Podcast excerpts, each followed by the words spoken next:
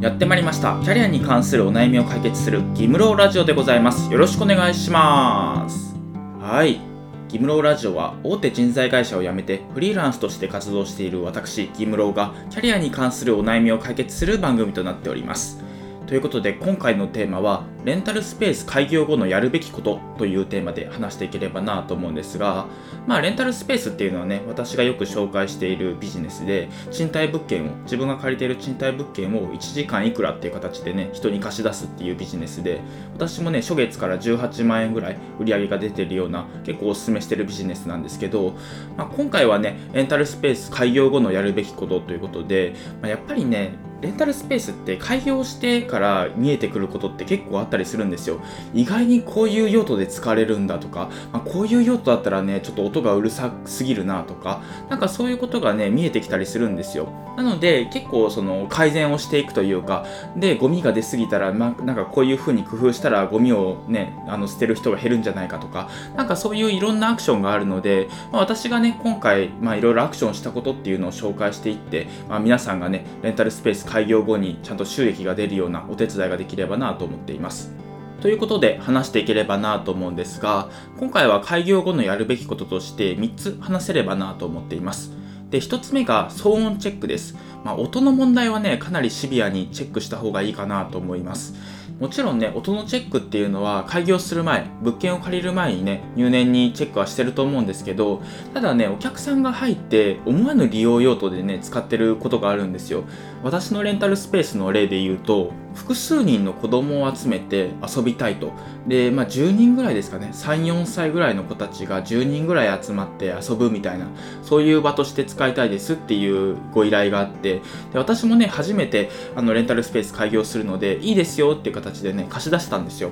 そうしたらね開始30分ぐらいでその大家さんから連絡がかかってきてちょっとクレームが来てますと。で上の階の人からなんですけどもううるさすぎると。ちょっと早めになんとかしてくれっていう風に依頼が来てでどうしたんだろうって思って実際ね、あの現場に行ってみたらそのドアが開いててでその34歳ぐらいの子供たちが一斉に泣いてるんですよ。号泣してるんですよ。もうそれでビル中にその騒音が響き渡っててでこれはちょっとうるさすぎるなって私も思ったんでそのね責任者の人と話してちょっとあの利用途中なんですけどあのお金返しするんで今回はお引き取りくださいっていう話をしたんですよ。でそっからすごい反省してもう何か対策できるところはないかっていうのを考えてでいくつかねその策を打ったんですけどまず1つ目が小学校上がる前のお子さんの利用は禁止っていうところでやっぱり子供の泣き声ってすごい響くらしいんですよ。でしかも人の耳の構造って子供の泣き声を結構聞き取りやすいというか気になりやすい構造になってるらしくってだからこれは良くないなと思ってちょっと禁止にしたんですよ。あと利用中はドアを開けないようにっていう張り紙を貼りました。入り口のところにね大きく張り紙を貼って廊下は音が響きやすくなっているので利用中はドアを開けないでくださいとかそういう張り紙を貼ったりしてあとはメールですね。その予約が決まった時に送られるメールにねその注意書きも入れたりして、まあ、そのことでね多少はドアを開けて利用する人が減ったかなと思います、まあ、そういう感じでねいろんな音の対策というか、まあ、来たからこそお客さんが来たからこそ分かるものっていうのがあるのでその辺りをね工夫してあのルールを決めていくくっていう作業が必要かなと思います。次に2つ目が利用後の部屋のチェックです。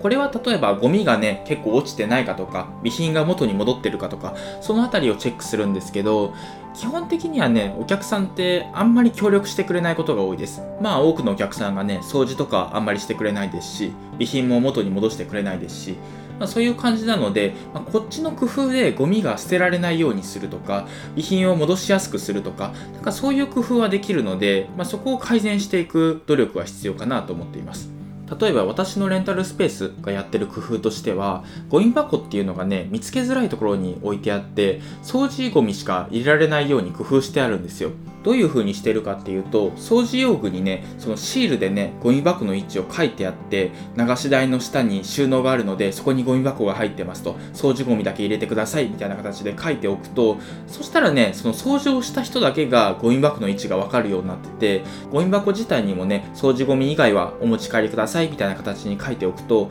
まあ、掃除ゴミ以外は捨てられないような形になってます。これはね、私のレンタルスペースの中でも結構うまくいってる施策に入るかなと思います。あとは備品の置く位置なんですけど、まあ、収納できるスペースっていうのをね、その身近なところに置いておくといいかなと思います。例えばパーティースペースとかだとそのいちいちねその備品を収納に片付けるとめんどくさいのでその机の上にねその備品入れみたいなのを置いておくんですよ。そしたらね多くのお客さんが、まあ、返しやすい位置にあるので、まあ、このカゴに入れておけばいいかみたいな形で備品を元に戻してくれやすくなるみたいなそういう工夫もできたりはするのかなと思います。なので、レンタルスペースをね、開業した直後ぐらいは、定期的にね、部屋をチェックしに行って、掃除して、で、こういう風にしたらね、もっと綺麗に使ってもらえそうだなとか、なんかそういう形でね、試行錯誤していくとね、いいスペースにもとなっていくのかなと思います。そして最後、3つ目が、いいお客さんとの関係構築っていうところで、要はリピーターを増やそうっていうことなんですけど、まあ、レンタルスペースを開業するときにターゲット層を決めるじゃないですか。例えばダンススタジオだったらダンスをしてくれる人とか、あとはこの地域に住んでる人とか、まあそういう形でターゲットを絞っていくと思うんですけど、そのお客さんっていうのがどんな備品があったら喜んでもらえるか、まあ、どんな工夫とかサービスがあったらね、もう一回使ってもらえるかっていうのを考えるのは大切かなと思っています。例えばどんな風にやるかっていうと、ま、この施策がね正しかったかどうかは正直私もわからないんですけど私はねレンタルスペース開業した直後ぐらいは、まあ、掃除っていう体でその利用後のお客さんっていうのにちょっと挨拶してちょっとまだね開業して数日なんですけどどうですかみたいな形で話をしてでまあちょっとこの辺りが気になりましたとかこの辺りが良かったですみたいなそういう話を聞いて少しね備品を増やしたりとかあとはインスタグラムとかでねクーポンをね発行してこれ見てくれた人はちょっと安くしますよとか、そういうキャンペーンをやったりとか、まあいろいろね、工夫をしたんですけど、まあうまくいったところもあれば、ちょっとうまくいかなかったところとかもあって、まあちょっとコミュニケーションを取ってね、それを嫌がる人とかもいたりしたので、そのお客さん来てもらえなくなったりとか、